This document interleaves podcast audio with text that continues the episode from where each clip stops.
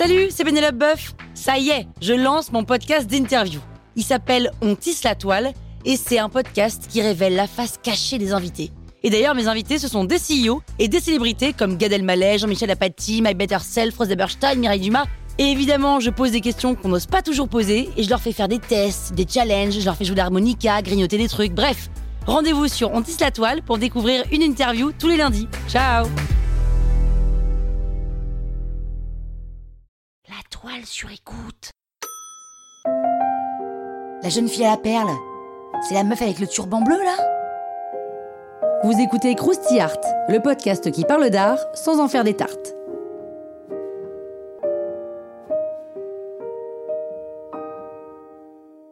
La jeune fille à la perle de Vermeer, c'est cette jeune fille trop trop belle qui est coiffée d'un turban bleu en effet et dont la boucle d'oreille, qui est une perle, brille comme une étoile. Vous savez, il y a eu un livre et un film qui sont sortis avec ce même titre.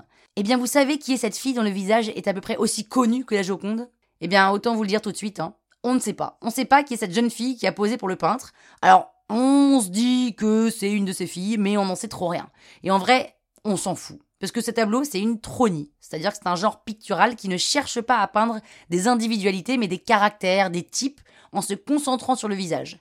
Ici, c'est probablement la jeunesse que le peintre a voulu représenter. Le visage de la jeune fille est donc peint de trois quarts, et elle nous regarde, nous, avec une immense douceur. En plus, vu qu'elle est peinte sur un fond noir, elle se détache parfaitement. On dirait qu'elle est là, en chair et en os. Ça, c'est l'influence du Caravage, le peintre italien qui a fait du clair-obscur sa marque de fabrique. Donc il faut dire que l'illusion est assez incroyable. hein. Le brillant de la perle, évidemment, est parfaitement restitué, mais aussi celui des lèvres. Et le velouté de la peau est virtuose. Et le rendu des étoffes est un tour de force. Bref, tout est à couper le souffle dans ce tableau.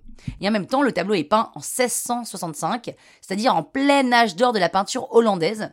Il y a des peintres à gogo, des techniques de malade, et la peinture est un véritable marché. D'ailleurs, le tableau La jeune fille à la perle est petit, 45 par 50 cm, c'est-à-dire tout à fait le genre de peinture qu'on peut acheter et accrocher chez soi pour montrer à tout le monde qu'on est hyper riche. Moi perso, j'en ai au moins, pouf, je les compte plus.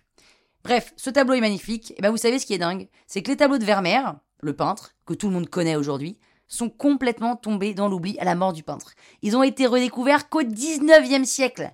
Et là, il a de nouveau fait un carton. Bon, c'est con, il était mort, mais bon, quand même, c'est beau. C'est dingue, hein, la peinture, euh, ça va, ça vient, ça va, ça vient. Croustille, hein? La toile sur écoute.